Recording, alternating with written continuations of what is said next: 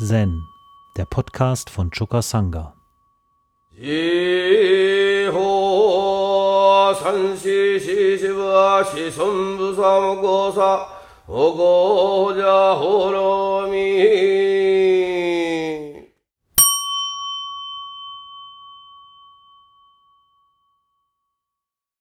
Heute ist Pfingsten. In unserer Kultur wird die Ausgießung des Heiligen Geistes traditionell gefeiert. Allerdings hat man nicht den Eindruck, dass in der Öffentlichkeit diese Feier sonderliches Aufsehen erregt. Bei uns wird eher so das Ausschütten von äh, Dividenden gefeiert oder das Klettern des DAX oder äh, des Dow Jones Index. Äh, die Religion unserer Tage, die kann man in jeder Nachrichtensendung verfolgen, wo kurz zuvor, bevor die Nachrichten kommen, das Börsenbarometer über die Bildschirme flammert flimmert und zum Schluss auch nochmal ein kurzer Statusbericht gegeben wird, wie denn jetzt der Stand der Wirtschaft, der Börsen, des Geldes jetzt im Augenblick ist. Das heißt, äh, wir verwenden sehr viel unserer Geisteskraft auf die Bewältigung ökonomischer Sachverhalte und der Behauptung in einer Welt des Geldes. Und ähm, ja, wo, wo ist da der Platz des Geistes? Ja? Ähm, Im Buddhismus spielt der Geist eine große Rolle und ähm, den Geist zu erfassen ist eine der wichtigsten Aufgaben, denen wir uns stellen. Und ähm, die Meister berichten immer wieder von bestimmten Aspekten des Geistes. Unser Roshi, der hat immer wieder gesagt, der größte Zen-Meister aller Zeiten war Obaku oder Wangpo. Wangpo, der Lehrer von unserem Schulgründer Meister Linshi. Und Wangpo hat eine Schrift herausgegeben, die sich mit dem Geist beschäftigt. Und ähm, die gilt als tiefgründig und schwer zu erfassen. Und einer seiner Interviewpartner berichtet von ihm Folgendes. Der Meister Obaku sagte zu mir, alle Buddhas und alle lebenden Wesen sind nichts anderes als der eine Geist, neben dem nichts anderes existiert. Dieser Geist, der ohne Anfang ist, ist ungeboren und unzerstörbar. Er ist weder grün noch gelb, hat weder Form noch Erscheinung. Er gehört nicht zu den Kategorien von Dingen, die existieren oder nicht existieren. Auch kann man nicht in Ausdrücken wie alt oder neu von ihm denken. Er ist weder lang noch kurz, weder groß noch klein, denn er überschreitet alle Grenzen, Maße, Namen, Zeichen und Vergleiche. Du siehst ihn vor dir. Doch sobald du über ihn nachdenkst, verfällst du dem Irrtum. Er gleicht der unbegrenzten Lehre, die weder zu ergründen noch zu bemessen ist. Der eine Geist allein ist Buddha. Und es gibt keine Unterscheidung zwischen Buddha und den Lebewesen. Nur, dass diese an Formen gebunden sind und im Außen die Buddhaschaft suchen. Durch eben dieses Suchen im Außen aber verlieren sie sie. Denn sie benutzen Buddha, um Buddha zu suchen und benutzen den Geist, um den Geist zu erfassen. Selbst wenn sie ein Äon lang ihr Äußerstes leisten würden, sie könnten ihn doch nicht erreichen. Sie wissen nicht, dass ihnen in dem Augenblick, in dem sie das begriffliche Denken aufgeben und ihre Unruhe vergessen, Buddha erscheinen wird. Denn dieser Geist ist Buddha und Buddha ist alle Lebewesen. Er ist nicht kleiner, wenn er sich in gewöhnlichen Dingen, noch größer, wenn er sich als Buddha manifestiert. An anderer Stelle wird von äh, Obaku berichtet, ähm, wie er die Zeit beschreibt, wo Bodhidharma nach China kam. Ja. Obaku sprach zu mir, von der Zeit an, wo der große Meister Bodhidharma in China ankam, sprach er nur von dem einen Geist und übermittelte nur den einen Dharma. Er benutzte Buddha, um Buddha zu übertragen und sprach niemals von einem anderen Buddha. Er benutzte den Dharma, um den Dharma zu übermitteln und sprach niemals von einem anderen Dharma. Dies war der Dharma ohne Worte.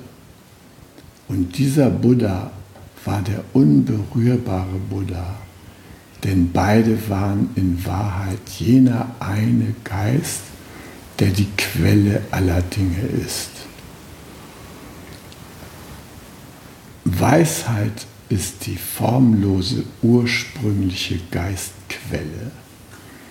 Im Allgemeinen suchen Menschen nicht den Weg, sondern sie folgen ihren sechs Sinnen, die sie in die sechs Daseinsbereiche zurückführen.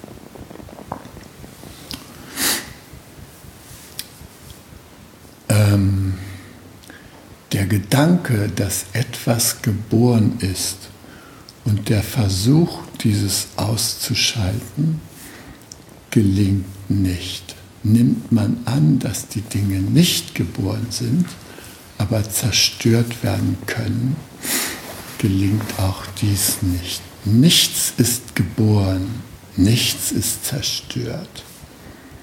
Fort mit eurem Dualismus, mit euren Vorlieben und Abneigungen. Jedes einzelne Ding ist eben der eine Geist. Hast du dies erkannt, hast du den Wagen Buddhas bestiegen. Also wir sehen bei Wangpo ein allumfassendes Verständnis des einen Geistes eine Identität zwischen dem einen Geist und Buddha oder wie wir sagen, der Buddha-Natur und eine Identität zwischen dem einen Geist und der Leerheit, die alles verbindet. Ähm, auch andere Meister haben sich um das Thema des Geistes Gedanken gemacht. Zum Beispiel spricht Sengzahn in der Meißelschrift des Glaubens an den Geist das Zitat aus, was der Meister Joshu mit allergrößter Vorliebe immer wieder seinen Mönchen zitiert hat. Der große Weg ist gar nicht schwer, nur Abhold wählerischer Wahl. Mit einem Augenblick des Anhaftens entsteht Klarheit oder Unklarheit. Ja, also, Senkzahn hat sich auch mit dem Thema des Geistes beschäftigt.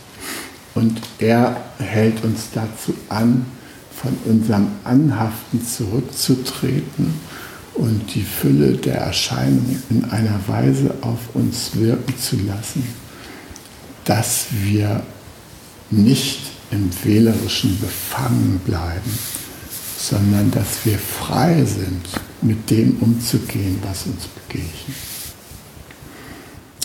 Meister Eka kam zu Bodhidharma und sagte zu ihm, ich kann keinen Frieden finden in meinem Geist. Bodhidharma sagte zu ihm,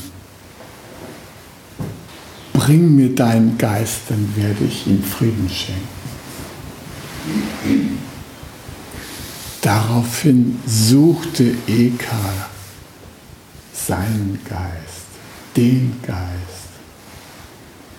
Er ließ keinen Stein unumgedreht, kein Blatt unumgewendet. Überall suchte Eka nach dem Geist. Schließlich kam er zu Bodhidharma zurück und sagte, ich habe überall nach dem Geist gesucht. Ich habe ihn nicht gefunden.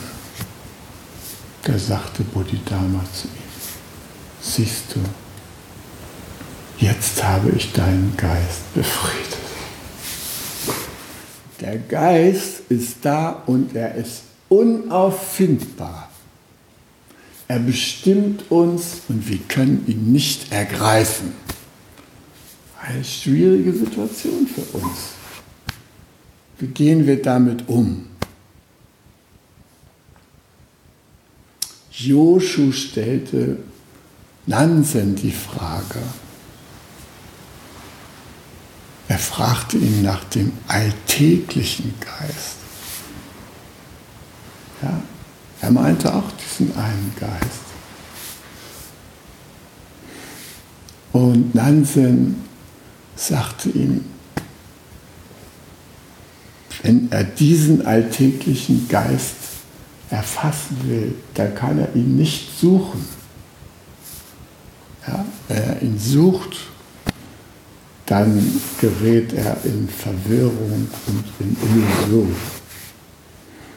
Man kann ihn nur verwirklichen. Und wenn man ihn verwirklicht hat, dann äußert er sich in den ganz alltäglichen Gegebenheiten des Lebens. Wenn wir die Glocke anschlagen, dann schlagen wir nur die Glocke an. Unser Geist ist nur bei der Glocke. Wenn wir essen, ist all unsere Geisteskraft nur bei dem Essen. Wenn wir sprechen, versammeln wir den Geist um das, was wir ausdrücken wollen und sind nur sprechen. Wenn wir schlafen gehen, dann gehen wir nur schlafen. Wir erledigen nicht noch schnell irgendwelche kleinen Steuererklärungen oder sowas im Traum. Nein, wir schlafen. Und so, wenn wir kochen, dann nur kochen. Das war Nansens Empfehlung, um diesem einen Geist zu begegnen in unserem Leben. Beim Gehen nur gehen, beim Sitzen nur sitzen, beim Arbeiten nur arbeiten. Ein Gelehrter fragte einmal den Buddha, was zeichnet denn deine Mönche aus? Da sagte der Buddha, äh, sie sitzen, sie gehen, sie stehen, sie liegen. Mal sagt der Gelehrte, das tun doch andere Menschen auch. Ja, sagte der Buddha, aber die Mönche hier, wenn die stehen, dann stehen sie nur. Und wenn sie sitzen, dann sitzen sie. Und wenn sie liegen, dann liegen sie noch. Und wenn sie arbeiten, dann arbeiten sie noch. Die normalen Menschen, die erledigen beim Liegen Kreuzworträtsel. beim Gehen zur Arbeit denken Sie schon an die erste Akte, die Ihnen begegnet. Und wenn Sie die Akte auf den Tisch gelegt haben, denken Sie schon an die erste Pause, die Sie gleich machen werden. Und in der Pause denken Sie, was Sie nach der Pause gleich machen werden. Also sind wir immer weg von dem einen Geist. Also die Ausgießung des Geistes im Buddhismus bedeutet, sich zu öffnen für den einen Geist. Im Chinesischen wird das Wort Geist, das Schriftzeichen Geist, gleichzeitig mit Herz übersetzt. Also da spricht man vom Herzgeist. Und ähm, äh, wenn der Roshi sagte, also ähm, hm, schau die Berge und Flüsse in deinem Geist an, dann machte er so, guckte in sein Herz dabei. Ja? Also wenn wir an die Berge und Flüsse und Seen denken, dann sind wir hier oben und drehen die Augen nach oben. Wenn die an die Berge, Flüsse und Seen denken, dann schauen Sie in Ihren Herzgeist rein. Herzgeist, das ist der Geist des Zen. Ein Herz werden, das ist der Inhalt unserer Übung. Nicht philosophieren über was ist Geist und was ist nicht Geist. Nein, ganz konkret konkret Verbindung aufnehmen. Verbindung aufnehmen zu allem, was da lebt. Alle Lebewesen sind dieser eine Geist. Nichts ist davon geschieden. Nur eben, wenn es denkt, ist es davon geschieden. Wenn es denkt, ich bin davon getrennt, dann sind wir mit dem Geist nicht mehr in der Verbindung, in der wir sein könnten. Aber wenn wir diesen Heiligen Geist verwirklichen in unserem Leben, dann haben wir eine Brücke zu allem, was lebt. Dann können wir in allem diesen Geist erkennen und achten und uns davor verneigen.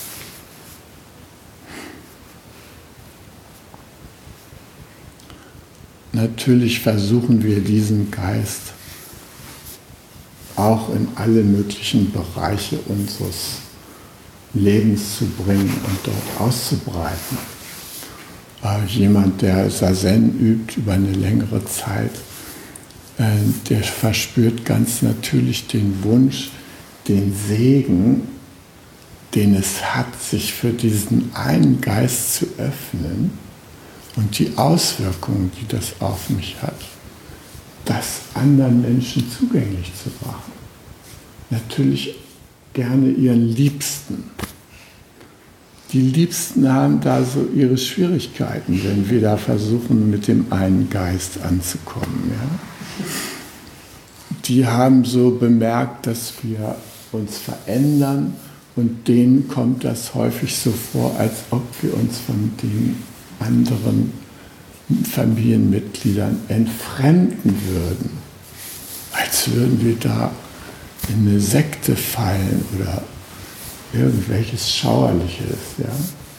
weil wir nicht mehr so gewöhnlich sind, wie sie es halt gewohnt sind von uns. Ja? Wir fluchen nicht mehr so wie früher, ja, äh, wir, wir erkundigen uns nach Gefühlen und Bedürfnissen und sowas Komischem und äh, wir sind irgendwie offen und akzeptierend, ja, und mh, hm, wir schließen uns nicht ohne weiteres mit den ganzen Unwerturteilen an in unserer Umgebung. Wir pflichten nicht mehr bei, dass der doch ein Idiot ist und dass doch jeder das sehen kann und so. Das machen wir nicht mehr. Es ist irritierend. Es ist für unsere Umgebung irritierend. Ja. Und es ist total wichtig, dass wir unserer Umgebung die Erfahrung dieses einen Geistes nicht dadurch vermiesen, dass wir da so äh, in Erleuchtungsmodus auftreten. Was ich schon alles erkannt habe und so weiter, kannst du dir eine Scheibe von abschneiden. Dieser Gestank ist bestialisch und hindert andere Leute Zugang zu nehmen zu dem, was uns wirklich bewegt und heilig ist. Wie können wir das tun? Ja? Im Buddhismus sagt man, ja, wir, wir wenden geschickte Mittel an. Geschickte Mittel, das sind solche, die irgendwie die anderen noch erreichen, ja? die an deren Bewusstseinslage und Lebensverhältnissen anknüpfen. Der Buddha hatte zwei Vorgehensweisen, um von seinem Geist zu künden. Das eine war, er manifestierte diesen einen Geist, indem er saß und schwieg. Es war kein bedrücktes oder unwissendes oder äh, bedenk bedenkentragendes Schweigen, sprachloses Schweigen. Nein, es war der Ausdruck von diesem Kontakt mit dem einen Geist. Und das strahlte der Buddha aus. Es hatte etwas Strahlendes und es hat die Menschen überzeugt. Ein Philosoph kam zum Buddha und wollte die Wahrheit wissen jenseits der Worte und Nichtworte. Der Buddha saß einfach nur da. Und dieser Philosoph hat sich vor ihm verneigt und hat gesagt, vielen Dank, Welterhabener, du hast mir alle Zweifel genommen. Ich weiß jetzt, wie ich den Weg gehen kann und verschwand. Ananda, der die Szene beobachtet hat, hat nicht verstanden, worin der Geist bestand, den der Buddha da verbreitet hat. Ananda war wie wir. Der wollte, dass sich da irgendwas so Manifestes, Greifbares mit der Übertragung dieser Kräfte des Buddha verbindet. Ja? Er suchte nach der geistigen Apple Watch, mit der er so rumgehen konnte und die anschlug. Yes, yes, dein Geist gerade richtig auf der Buddha-Spur und so weiter. Ja. Er hat sie nicht bekommen auf diese Weise. Später erst, nachdem der Buddha schon tot war, Ananda hatte ihn 25 Jahre begleitet. Er hat vom Buddha jeden Atemhauch so ungefähr mitgekriegt. jedes Wort, was der Buddha gesprochen hat. Und Ananda hat sich jedes Wort, was der Buddha sprach, gemerkt, weil er ein phänomenales Gedächtnis hatte. Konnte sich 65.000 Worte in der Reihenfolge, wie sie gesprochen waren, merken. Also, der wäre heute bei Google unbezahlbar. Also, das war seine Fähigkeit. Aber den Geist, den einen Geist, hat er nicht erfasst. Weil er immer danach suchte, was hat der Buddha den anderen noch zusätzlich mitgegeben. Es muss noch mehr gewesen sein, als dass der da einfach nur schweigend gesessen hat. Ja? Und dieses Suchen nach diesen äußeren Anzeichen, das hat einander gehindert, den Geist zu erfassen. Schließlich hat er Kasyapa gefragt. Ja? Kasyapa, der hielt gerade einen Teeshow. Dazu musste die Fahne hochgehängt werden in den Tempeln wenn die öffentlich zugänglich sind, für die Laien zugänglich sind, dann werden die Tore mit so bestimmten Fahnen geschmückt. Dann wissen die Menschen, jetzt können sie reinkommen, jetzt können sie zuhören. Und ähm, so eine Situation war, der Kasyapa hat gerade ein Teeshow gehalten. Und äh, die Leute waren wieder weg. Ja? Und einander wieder so zu kassieren. Was hat dir der Weltverehrte mitgegeben? Was war das außer der Lehre? Und Kassiapa sagte nur, Ananda! Alles war abgeschnitten alle Gedanken mit einem Schlag ist einander in der Wirklichkeit des einen Geistes angekommen. Nach 30 Jahren, 30 Jahren Worten des Buddha überall verbreitet, gehört, gelauscht, alles. Er kam immer nicht an, aber dann, in dem Augenblick, da war da. Ja, da blieb einander nichts anderes als sich vor Kasyapa zu verneigen und die Fahne einzuholen. Teshufa. Die Predigt war nämlich zu Ende. Also, er ist dem einen Geist begegnet in diesem Augenblick. Und ihr seht, dass es eine Frage der Öffnung ist. Ja? dass wir uns dem öffnen. Ja, wie das da so schön beschrieben wird, der Heilige Geist wird da so ausgegossen, ja. Und die Jünger, die, oh, die können nicht mehr normal reden, weil der eine Geist was Überwältigendes hat in dem Augenblick, wo man dem begegnet. Und es ist dieser eine Geist, der alle Lebewesen durchdringt, zu dem alle Zugang haben, wenn sie es denn zulassen. Wenn sie es nicht durch Zergrübeln wieder zerstören. Ja? Wenn sie einfach des einen Geistes inne werden und ihn manifestieren beim Gehen nur gehen, beim Sitzen nur sitzen, beim Schweigen nur schweigen.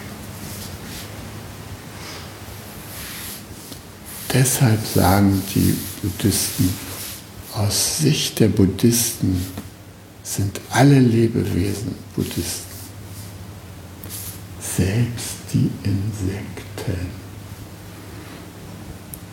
sagt Shunryo Suzuki.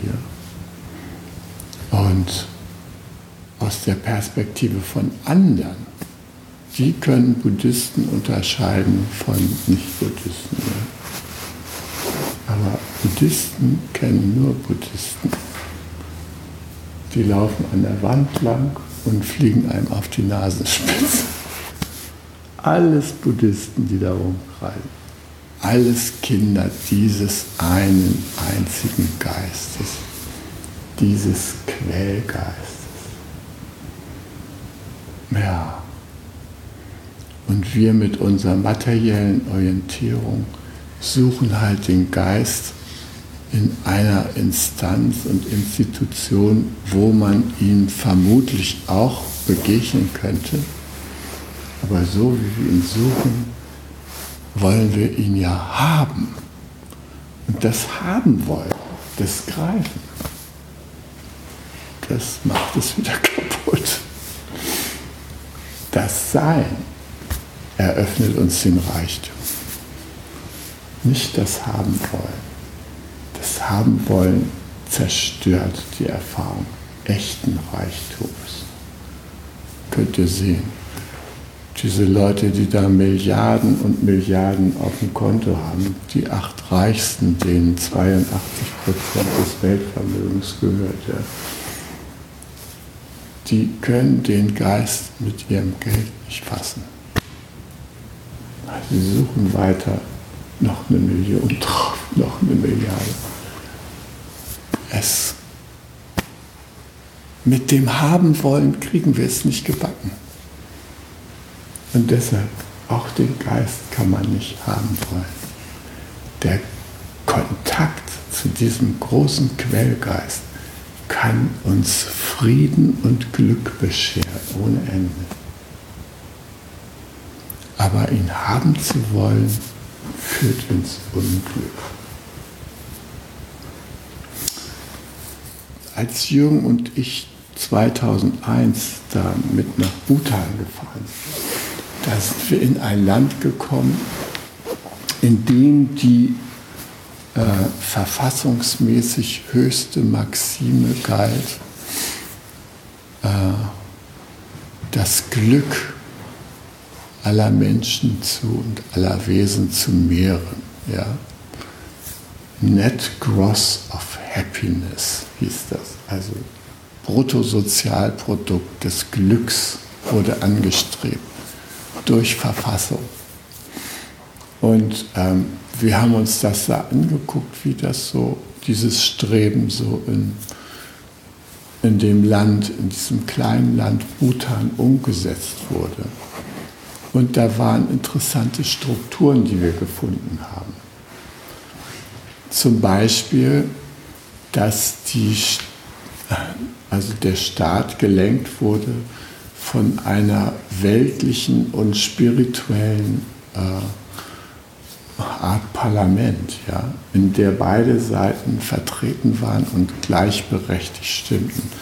Und wenn die sich nicht einigen konnten, dann hatte der König konnte den Ausschlag geben.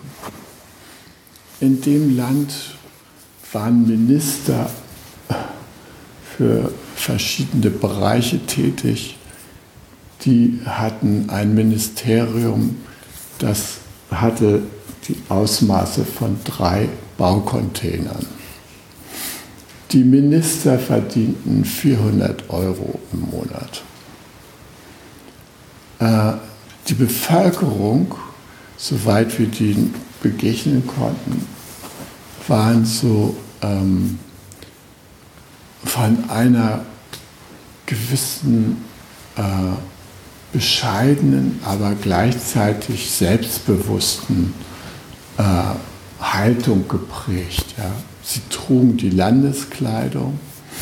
Frauen waren nicht unbedingt äh, duckmäuserisch oder sowas drauf, wie in Nepal oder Indien oder anderen beiden oder Japan, sondern die hatten was Selbstbewusstes und man merkte so die Verbundenheit der Bevölkerung mit der Welt der Berge.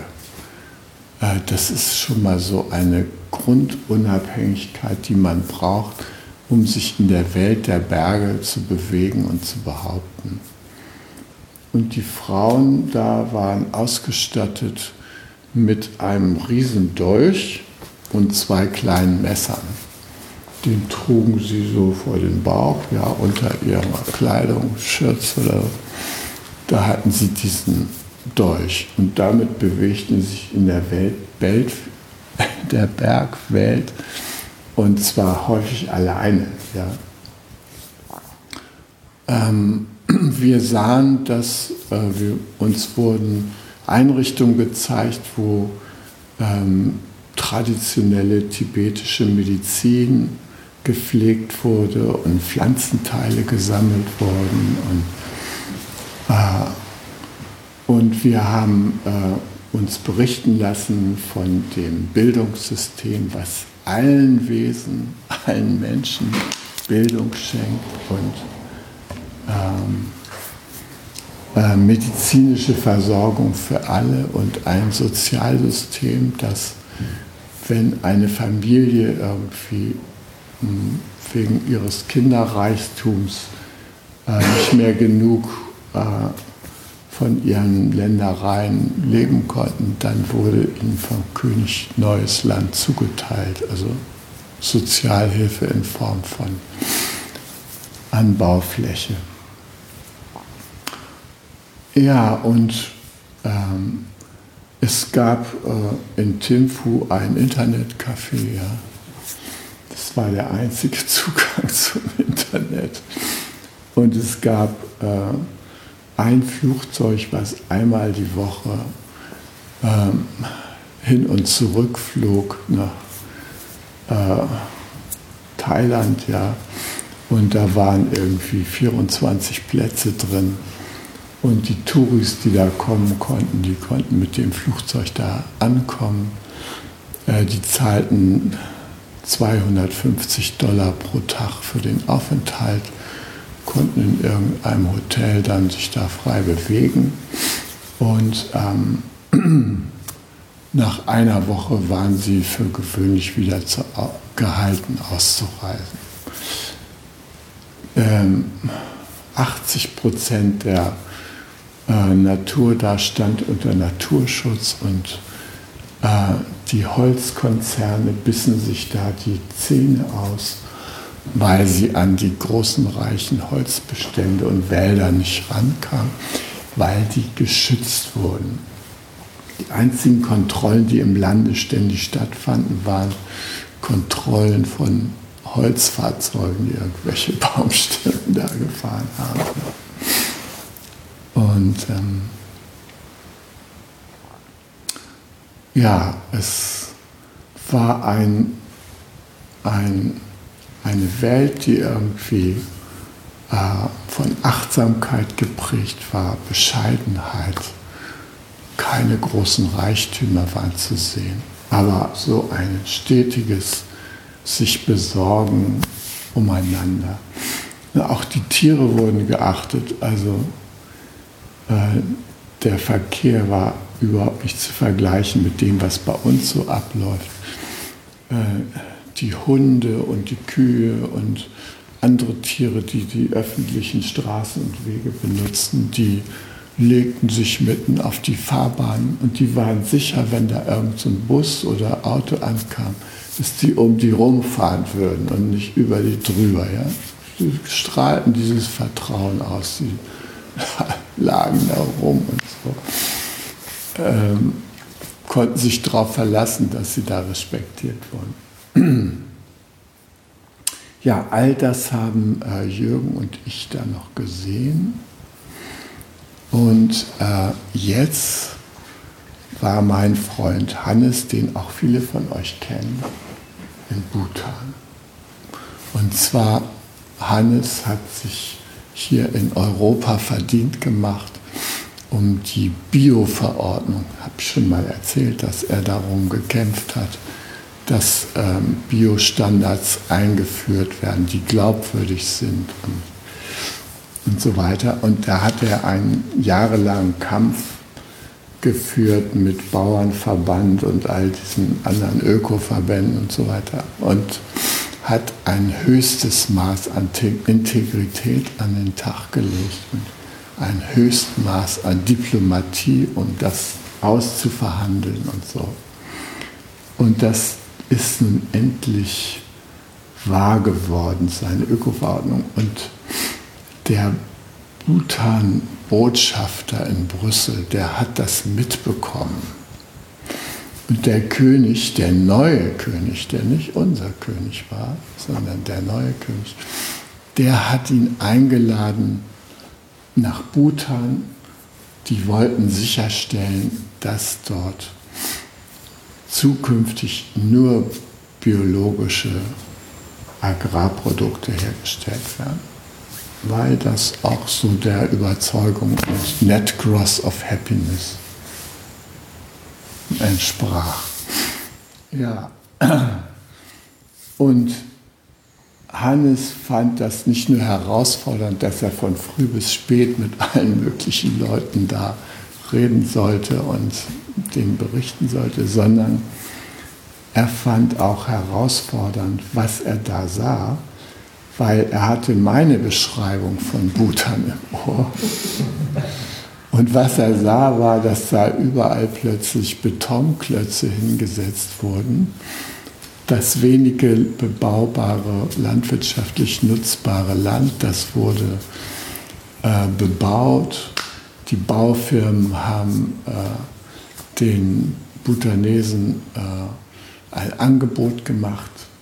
All das Geld, was ihnen in den vergangenen Jahren jährlich durch den Tourismus gezahlt wurde, das zahlen sie ihnen weiter und die Bewirtschaftung des Tourismus übernehmen sie. Und der neue König hat die Demokratie eingeführt. Und Demokratie einführen heißt Marktdemokratie einführen. Und Marktdemokratie einführen heißt Schluss mit Net Cross of Happiness. Profitmaximierung ist das neue Ideal. Und leider Gottes ist Bhutan jetzt in diesen Strudel reingekommen. Und, äh, Parteien sind auf, sind da, ja, Parteien, die das Königtum ganz abschaffen wollen und ja, die wollen jetzt endlich glücklich werden im Sinne von Bankkonto. Das ist dann völlig neuer Zug. Und äh, in den Hotels, sagt er, waren Chinesen, die haben ihn an die deutschen Urlauber in Mallorca ähm, erinnert. Ballermann 6. So haben die sich da aufgeführt und äh, die armen, blöden, dummen Bhutanesen da auf die herabgeschaut. Ja. Ja, da ist ein Stück von diesem Quellgeist verloren gegangen, weil die Offenheit dafür verloren gegangen ist. Was nützt die Ausgießung des Heiligen Geistes, wenn keine Empfänger da sind? Ja, und das hat mich ähm, wirklich ein Stück weit betroffen gemacht, weil Jürgen und ich das Land noch auf einem anderen Wege gesehen haben. Und was den Schutz der Wälder angeht, steht Bhutan jetzt unter einem enormen Druck, weil die Chinesen einfach ihre Wälder von Norden her kommend abholzen die reißen sich einfach so ein Stückchen für Stückchen nach und nach von der bhutanesischen gepflegten Wildnis so ein paar Kronjuwelen raus. Und die haben natürlich keine Armee oder sowas, ja. Denen bleibt nur ein Kopfschütteln, wie mit ihren Reichtümern umgegangen wird. Also, das hat mich traurig gemacht, davon zu hören.